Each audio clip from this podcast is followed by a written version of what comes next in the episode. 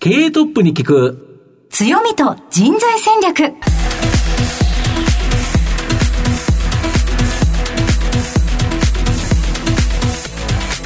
毎度相場の福の神こと藤本信之です。アシスタントの飯村美希です。経営トップに聞く強みと人材戦略。この番組は相場の福の神こと財産ネット企業調査部長の藤本信之さんが注目企業の経営トップや人材戦略を担うキーパーソンをゲストにお迎えしてお送りします。企業を作るのはそこで働く人ということなんですがゲストには毎回事業戦略上独特の強みとその強みを生かすための人材戦略じっくりとお伺いしていきます。今日は一体どのようなお話が聞けるのでしょうか？なんか楽しいお話が聞けそうな気がしますね。はい。この後早速トップのご登場です。この番組は JAC リクルートメントの提供でお送りします人材戦略。経営トップに聞く強みと人材戦略。本日のゲストをご紹介します。名称メイン上場証券コード5836エージェントインシュアランスグループ。代表取締役社長一戸聡さんにお越しいただいています。一戸さん本日どうぞよろしくお願いいたします。よろしくお願いします。よろしくお願いします。ありがとうございます。では早速ではありますが、エージェントインシュアランスグループの事業内容のご紹介をお願いいたします。当社は東京都新宿区に本社を構えておりまして、えー個人及び法人向けの損害保険、生命保険の、えー代理店業を営んでおります。具体的には、えー拠点が国内に21拠点、えー海外に、えー3拠点、アメリカに3拠点、えーございまして、えー国内では保険のコンサルティングセールス、えー保険代理店支援プラットフォーム事業、えー海外では保険ブローカーの、えサービスを提供しています。え2022年、今ご紹介ありましたように、12月22日に名古屋証券取引所の、えメイン市場に上場いたしまして、え保険業界における販売インフラの変革を通じて、えお客様が安心して保険に加入し続けられる社会の実現を目指している会社です。はい、ありがとうございます。また企業のお話は後ほどじっくりと伺わせていただきたいと思いますが、まずはトップは企業にとって大切な人材であり強みでございます。トップのお人柄に迫らせていただきたいと思いますので、しばし質問にお付き合いどうぞお願いいたします。はい、ありがとうございます。では、一戸さん、生年月日を教えてください。1968年2月の10日生まれです。はい、現在おいくつでしょうか？はい、55歳でございます。はい、ご出身はどちらでしょうか？あ北海道の札幌市ですね。はいえー札幌市でもちょっと田舎の方の、えー山の近くに住んでました。はい、はいどのようなお子さんでいらっしゃいましたか？そうですね。まあ野球好き、サッカー好き、わんぱくという一面もありながら、ちょっと一人っ子だったので、はいちょっと引っ込み思案っていう感じの、えー子供でした。はい。はい。東京にお移りになられたのは何がきっかけだったのでしょあうか？はい。父がですね、あの、札幌でトヨタのディーラーの営業マンをやってたんですけれども、はい。まあ、なぜかあの、突然あの、起業したいと言い出しまして、まあ、当時あの、脱サラっていう言葉が流行ってたんですけど、まあ、そのご多分に漏れず彼もあの、突然ラーメン屋を始めたりとか、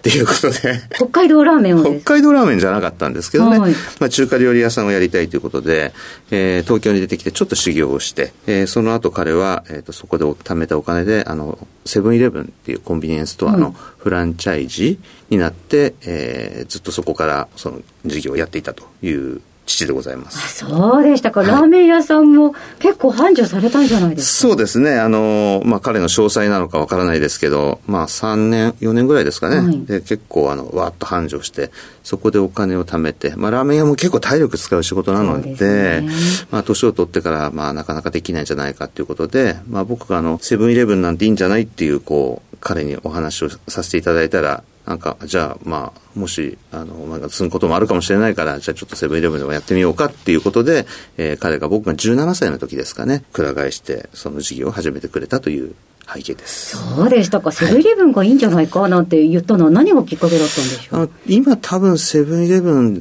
て2万店ぐらいあるんですかね。でもその当時まだ1000店もなくてですね。まだ少なかったまだ少なかったですね。まあ、あの、アメリカとかにはセブンイレブンの現地版っていうんですかね。そんなのがあって、これからあの、流通業のこう、なんていうんですか、大変革があるという中でコンビニエンスストアっていう業態がいいんじゃないかな、なんていうことを、まあ、本で見ただけなんですけどね。うん。そんな話をこう、父にしたら、まあ、彼が乗ってきたっていう感じですかね。それこそご自身のその高校生ぐらいだと進路選択のことも考えてのことだったんでしょうそうですね。まあ自分もあの、ゆくゆくはまあ事業を自分でしたいと思ってましたから、うん、何っていうのは全然決まってなかったんですけれども、起業をしたいと思ってたので、えー、まあ一つの選択、流通っていうのもあるかなと思いながら、結局自分は後々金融を選んだわけなんですけど、あの、まあ彼がね、えー、何かやりたいってことであれば、自分もなんかお手伝いしたいし、まあアイデアも出したいと思ったので、この事業を当時は進めたっていう感じですかね。そうでしたか。はい。実際ご起業の一番最初っていうのはいつになるんでしょうあ僕自身ですね、はい、えっ、と18歳大学に入ってすぐですね、はい、4月に会社を作ってえー、当時あの、イベントの会社が結構、まあツアーとかですね、パーティーとかの、あの、イベントの会社が流行ってたんですけれども、その事業を始めたっていうのが一番最初の企業ですね。わあ、そうでしたか。結構大変だったんじゃないでしょうか。はい、まあでも当時ですね、まああの、いわゆるそのバブルっていう世代でございまして、はい、まあ誰がやってもっていうとちょっと大げさですけど、結構いろんな企業さんも学生のそのイベントを後押しするっていうこう風潮がございまして、で、僕らもあの JAL さんだったりとか、まあその頃タバコメーカーさんですね、がこうイベントのスポンサーについてくれたりとかして、まあ、順調にあの1年ちょっとですね、こうやるわけなんですけれども、まあ一生の仕事としてはどうなのかねっていうことをその頃考え出しまして、ちょっとこう大学もあの一旦リセットして、事業もリセットして、まあ、いろんな事業を見たいなっていうことで、大学を一旦中退するっていう人生なんですけどね。結構思い切った決断ではないですか、そうですね。まあ、ただ、どのみちどっかでまた事業をやろうっていうふうに考えると、なるほど、はい。あ、あの、大きい会社を経由するよりは、まあ、何かそのいろんな会社を見れるポジションでこう仕事ができたらいいなということで、まあ、父と相談して、まあ、監査法人とか、まあ、会計事務所がいいんじゃないかみたいな話になり、当然あの、大学も中退だったんで、監査法人っていうのは、まあ、そういう道もなかったもんですから、中小の会計事務所に勤めさせていただいて、えー、5年半ぐらいですかね、そこでちょっと勉強させていただいたっていう感じですかね。はい、まさにいろいろな会社を見ることができた5年間だったということですね。はいはい、そうですね。その後はどのように動かれたのですか？そこからちょっとあの、当時、父がちょっと体を壊したりとかして、はい、あの、会計事務所を一旦辞めて、で、2年ぐらいその父のセブンイレブンですね、お手伝いさせてもらって、そこで、えー、どんな事業をしようかってこう考える準備期間がありまして、で、まあ先ほど申し上げたように金融に非常に興味があったものですから、うん、金融業をやりたいなと。で、まあ金融っていうとこう、銀行とか証券とか、保険とかっていうこうカテゴリーだと思うんですけど、まあ、当然自分で銀行を作ることもできず、今みたいにその IFA っていうその、なんていうんですか、証券仲介業みたいなもその当時なかったものですから、まあ証券っていうのもなかなか難しいよねっていうふうに考えて、消去法でいくと、はい、あんまりそんな設備投資もなく、保険を販売するってことはできる時代だったので、今みたいにその来店型ショップっていう感じもなかったので、じゃあまあ保険でもやってみようかっていうのが一つと、まあ金融の商品の中で、あの、プラスだけじゃなくて、マイナスを補填するっていう機能を持ってる商品って保険だけなものですから、はい、まあ、プラスになることをマイナスを補填することもできる商品が扱えるんだったら、まあ、なんとなくこれから事業としては楽しいのかなっていうふうに思って、その事業につかせていただいたという感じですかね。あ人のサポートができるっていうのは確かにそうですね。マイナスの補填っていうところ。まあ保険自体がそもそも相互扶助っていう観点から作られてますから、はい。そしてこの会社になっていく、ということなんですよね。はい。いざもう名称に上場ということなんですけれども、はい、今のお気持ちとしてはいかがでしょうか？うんまあ、やっとスタートラインに立ったかなっていう感じですかね。まあ、起業しても27年目なんですけれども、やっぱりその、えー、金融っていうその社会のインフラ的な、まあ、仕事をする上ではお客様の信用っていうのも大事ですし、うん、あの上場してるっていう、まあ、それに伴ってやっぱ上場するっていうことも一つ大事なことかなと思って事業をやってきたんですけれども、やっと27年目、まあ、26年目ですかね、上場したのは。なので、やっとスタートラインに立って、これからその後期として、あの、社会的存在意義を発揮していこうかなっていうふうに思ってる感じですかね。はい。はい、ありがとうございます。えさて、一戸さんの人となり皆さんにはどのように伝わりましたでしょうか？この後は組織の強みと人材戦略に迫っていきます。経営トップに聞く。強みと人材戦略。今日のゲストは、名称メイン証券コード5836エージェントインシュアランスグループ代表取締役社長一戸聡さんです。御社は、まあ、損保政保の代理店という形なんですけど、はい。はい実は、その政保の代理店がメインビジネスの上企業というのは、は数多く上場企業にもあるとはい。いうことなんですけど、はい。御社は損害保険の比率が高いと。はいいうことで、損害保険の代理店がメインビジネスの企業、初めての上場だとか。はい。あの、おっしゃる通りでございまして、今、あの、まあ、東証、えープライム、えーグロス、えーまあ、我々の市場には、あの、我々の、えーエージェントインシュランスグループのみなんですけれども、他に上場されている代理店はすべて、えー生命保険中心の、えー代理店でございまして、えー損害保険の収益のポートフォリオを、我々、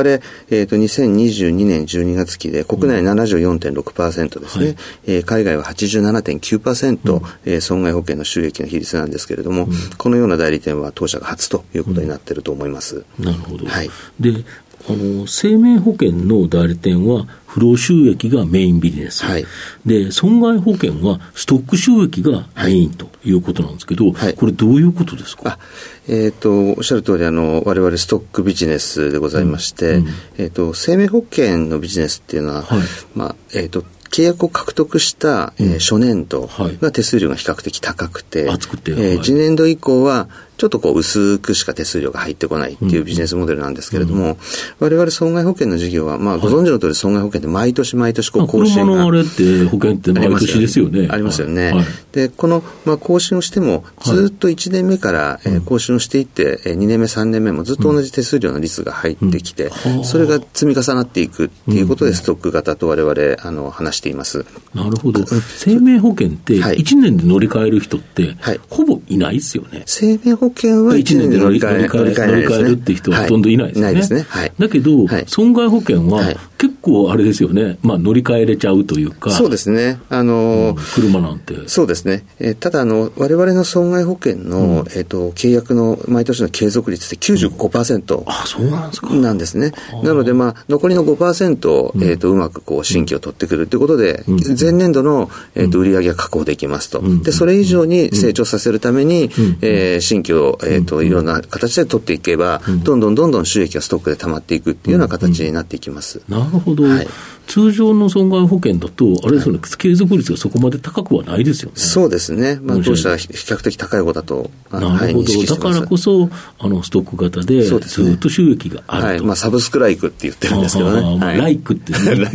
じゃないですけど、はいっていう感じですよね。はいはいなるほど。で、あの、今、損保の代理店の数がものすごくですね、減っていってるとはい。いうことなんですけど、はい。なんでこの減っていってるんですか？あえっ、と、今ですね、我々あの損害保険の代理店さんを、ん。えっ、と、どんどんどんどん M&A したり、まあ、事業承継させていただいたりしてるんですけれども、はい。はいその背景としてはですね、まずあの、1996年に金融ビッグバンっていうのがございまして、そこで保険業法の改正というのがありましたと。で、どんどんどんどんその募集の品質であったりとか、えー業務分野の体制だったりとか、そういうことを改善していかないと、うんうん。まあ、あの、銀行もどんどん数が減っていったように、我々保険代理店もきちんとした業務運営をしていかないと、うん。まあ、立ち行かなくなっていきますと。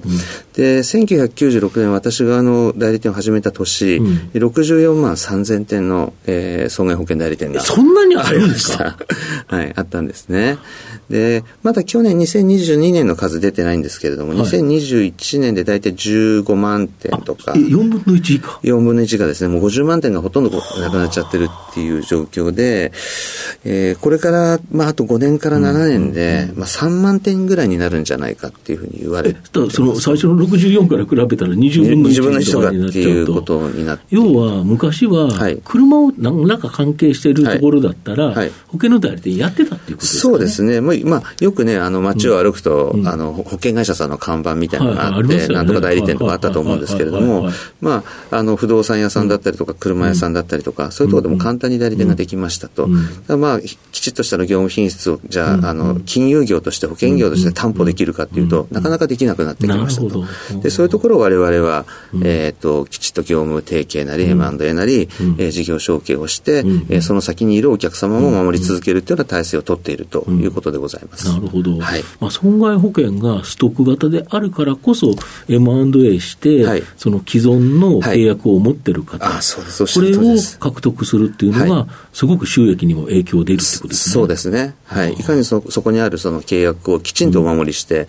継続率をちゃんと担保していけば、ストックでどんどん我々の収益になっていくっていうビジネスモデルです。で極端に言えば、辞めちゃうような人でも、はい。はい、あの辞めたらだ、そこに契約してる人困っちゃうから、はい、誰かに引き継いでほしいっていうのもあるんですもんね。そうですね。大切なお客様なんで。おっしゃる通りです。そうですよね。お世話になったお客様が、私が辞めますから、あとはよろしくっていうわけにはいかないっていうことですよね。そうですね。最終的には我々、うん、あの、お客様をきちんと守らなければいけないですし、うん、あの、販売の担い手である代理店の方が辞めていくと、保険会社もどうやってメンテナンスをしていっていいのか分かんないってことで、我々みたいなその、えプラットフォーマー的な存在の代理店がどんどんこれからえ価値が上がっていくんじゃないかなっていうふうに考えてます。なるほど。はい。あとあれですよね、代理店の場合って、やっぱり契約件数によって、はい、まあ、両立っていうか、はい、まあ、その利益率がちょっと違いますよね。そうですね。あの、我々大きい代理店は、えっ、と、手数料の率が高くて、高くて。え小さいところはどんどんどんどん低くされているという今現状ですから、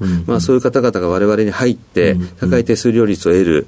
プラスして我々のサービスをきちんと、まあ、利用できるっていう人が増えていけば、お客様にとっても、まあ、いい環境になるのかなというふうに考えてます。なるほど。はい、あと、その損害保険会社から見ても、はい、きちっとした力のある強い、はい、ちゃんとお客様をグリップできる代理店、ねはいまあ、これがあるのは非常にいいということですよね。そうですね。だから我々あの、もう保険会社からまあ、うん、よくあの活用していただいていて、うん、まあ、これからその、まあ、立ち行かなくなる代理店さんであったりとか、うん、まあ、高齢化して、うん。えー、やめちゃう人もいますよね。やめちゃうって方も、われわれみたいな代理店が、まあ、ももちろんいくつかあるんですけれども、われわれにこう優先的にご紹介をいただいているっていうような環境でございます。ということは、御社は、この保険代理店支援プラットフォーム、はい、まあ、これがあることによって、はい、まあ、小規模な代理店を支援することができると、はい、そうですね、お客様とこの小規模な代理店、で御社、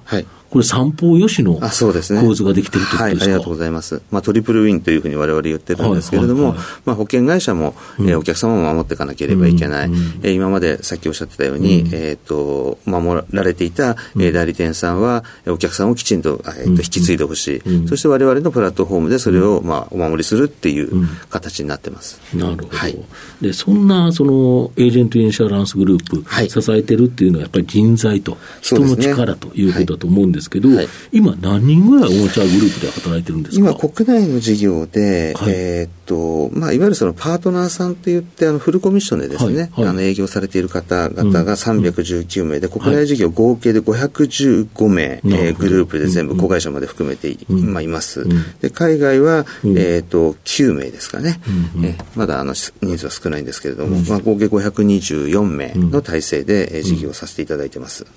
昨年12月に、はい、えー、名称メイン市場に上場されて、はい。はい、やはりなんか得になった、よかったなっていうこと、なんか今までありますか？そうですね、やっぱりあの採用っていうところでは、かなりあの、まあ、拍車かかってるかなっていう感じがしてまして、うん、そのパートナーさんになっていただける方々も、えー、直接こうお問い合わせをいただいて、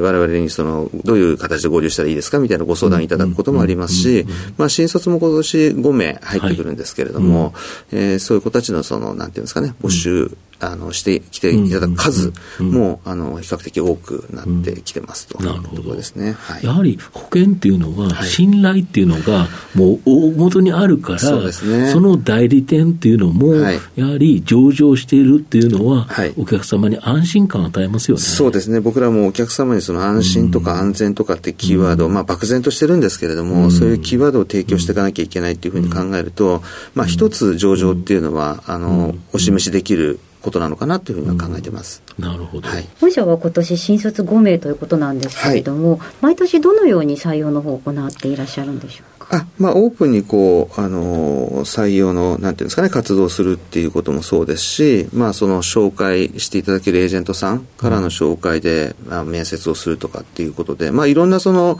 なんていうんですかね、募集団から、うん、あの採用するっていう感じですかね。はい。はい、中途では年どのくらいの方が？えー、っとですね、中途はですね、えー、っと、パートナーさんまで含めて43名、去年ですね。はい、去年43名。はい。なるほど。これで拡大を図っていくという。はいやはり需要というのが多いから、そうですね、やはり人材をなんとかうまく獲得していけば、そうですね、いうことですか。はいまあ、事業の拡大のスピード、やっぱり人材の確保のスピードに、うん、まあ、あの関係してるっていう、まあ、典型的な労働集約型のビジネスなので、はいまあ、ここが肝かなというふうに考えてます。なるほど。はい、ちなみに、こんな人に来てほしいっていうような、要は人物像、望まれる人物像なものって何かはい、まあ、あの我々ホームページにもあの、うん、掲載してるんですけど、うん、エージェントスピリッツっていう行動規範がありまして、はい、まあ、10の約束事みたいなのがこう書いてあるんですけど、まあ、ここでやっぱりあの、うん、いろんなことが書いてあって、ここにこうそぐうっていうんですか、ね、あの、マッチするようなあの人と一緒に働きたいっていうことで、わざわざホームページに行動規範を掲げさせていただいているので、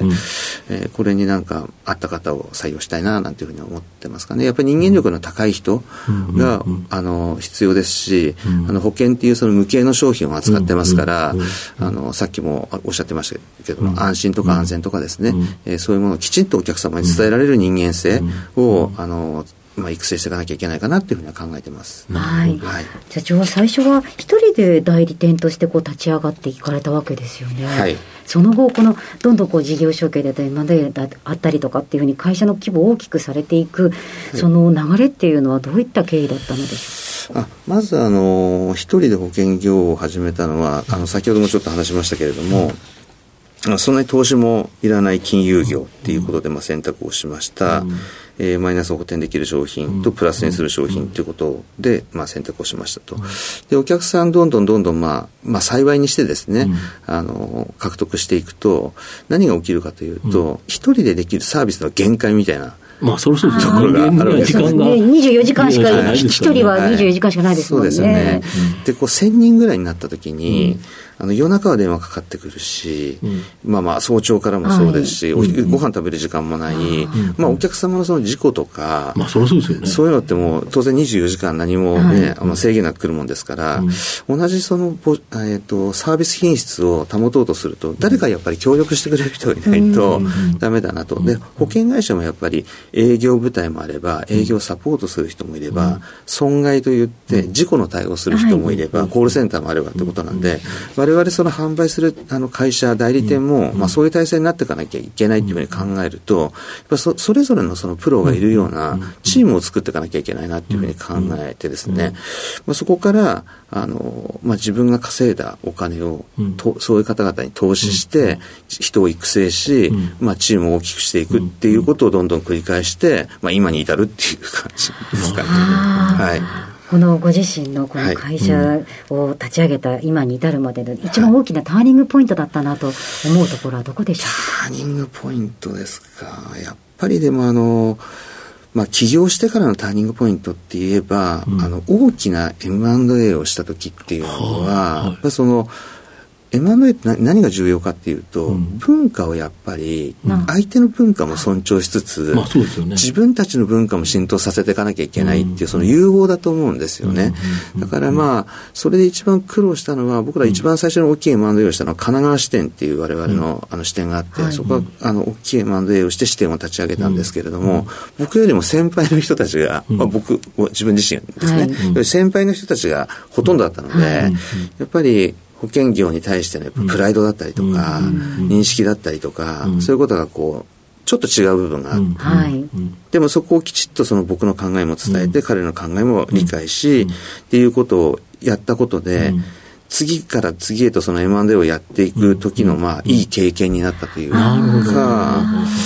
やっぱりあの、まあ、今まで代理店で言ったら、まあ、100や200の数はまあ我々合流していただいていて、うん、大きい M&A もやっぱり5個や6個はやってるんですけど、うん、一番最初のその M&A が、うん、あのきっかけで、もう次のステップに行けるようになったっていうことを考えると、その M&A が一番ですかね。はい、その大きなよっこいしょがあったからこそ、こう、はい、あの、ゆくゆくの自信にもつながっていったとそうですね。まあ、その時はかなりトゥーマッチの大きさだったんですよね。僕らのあの代理店のい、えーと、自分たちが1とするともう0.5ぐらいの大きさのものを買ったんです。えー、それなりのそれなりの大きいものを買って、はい、で僕も経営者としてまだまだの時期だったので、まあ、みんなに反対されたんですけど、うん、まあ、そんなことをやってたことで、まあ、僕自身も、まあ、その時の経営陣もみんな成長したと思いますし、あとは、まあ、アメリカのね、あの、子会社があるんですけど、そこの子会社の買収の時も、まあ、その時の経験があったからこそ、思い切って、あの、まあ、いけたと。いけたということですかね。やはり大きなご決断っていう場面はあるんですね。ありがとうございます。はい。はい。ありがとうございます。あと、この番組ってお昼に放送してるんですけど、社長、ランチって何食べることが多いんですか？ああ、僕はですね、あんまり食べないで、あの、炭水化物あまり取らないようにするんですけど。ストイックでいらっしゃいまして。まあ、サラダですか？もしかしたら。まあ、サラダとか、えっ、と、まあ、チキンとかですね。まあ、そんなものを食べてますから、まあ、たまに、あの、お蕎麦とか食べますけど、はい。なるほど。はい。では、藤本さん、最後の質問をお願いいたします。リスナーの皆さんに何か一冊ですね、はい、書籍、本をですね、お勧めいただきたいなと思うんですが。えっ、ー、と、まあ、僕の大好きな、あの、経営っていうところで言うと、やっぱりドラッカーのマネジメントですかね。はい。もうこれはもう常に、あの、自分の机のそばに置いてあって、うん、何か困った時にはもう蛍光ペンで、うん、あの、こう、いろんな引いたのを読んで、あ、ここに立ち返んなきゃダメだ、みたいなことを考える本は、その本ですかね。はい。自分をちょっと整えるときに開くわけですね、はい、おっしゃる通りで、はい、はい。ありがとうございます。はい、ありがとうございます。えー、改めまして、本日お越しいただきましたゲストは、名称メイン、エージェントインシュアランスグループ代表取締役社長、一戸聡さんでした。一戸さんありがとうございました。どうもありがとうございました。ありがとうございました。経営トップに聞く強みと人材戦略東証プライム上場 JAC リクルートメントは世界11カ国に展開するグローバルな人材紹介会社です。スペシャリストや管理職の人材紹介を通じて長年にわたり多くの企業の成長に貢献した実績を持ちます。当社では役員、CFO、CIO、本部長、社外取締役などの経営幹部層の人材紹介に特化した専門部署、JAC エグゼクティブを構え、企業の経営課題解決を支援しています。経験豊富なコンサルタントが経営課題をヒアリングし、課題解決に導く人材をご紹介いたします。企業の経営改革を担う人材など、経営幹部の採用なら、東証プライム上場、証券コード2124、JAC リクルートメントにお任せください。お送りしてきました経営トップに聞く強みと人材戦略そろそろお別れのお時間です。今日のゲストはエージェントインシュアランスグループ代表取締役社長一戸聡さんにお越しいただきました。お話振り返っていかがだったでしょうか？やはりその M&A 一番最初に大きな M&A、まあ、1の会社が、まあ、0.5の会社を一緒になる、はい、大変ですよね。1が0.1ぐらいだったらまあ数が多いですからね。圧倒的にその会社に染まるんでしょうけどその0.5っていうと半分の規模なんですよね。これ結構大変だと思いますよね。今こうあの後々でお話伺ってるからあれですけれども、あのそこで働く人の顔を考えますと、きっと本当さまざまな、え大変なご苦労もあったかと思いますけれども、ただそれがやっぱりうまくいったということなので、まあ、自信がついてですね、まあ、次々と大きくなってまあ、確かにあれだけのなんか代理店が減っていくんであればやっぱり強いところに集中していく。とすると大きな成長を期待できそうですよね。はい。えー、ということでぜひ番組を最初から聞けなかったという方も終了後はラジコのタイムフリーやポッドキャストをご活用いただけますと、えー、もう一度聞いていただくことができますのでぜひラジオ日経のウェブサイトも合わせてチェックをお願いいたします。ここまでのお相手は相場の福の神財産ネット企業調査部長の藤本信之と飯村美希でお送りしました。次回のこの時間まで。ほなまたお昼やで経営トップに聞く強みと人材戦略この番組は JAC リクルートメントの提供でお送りしました。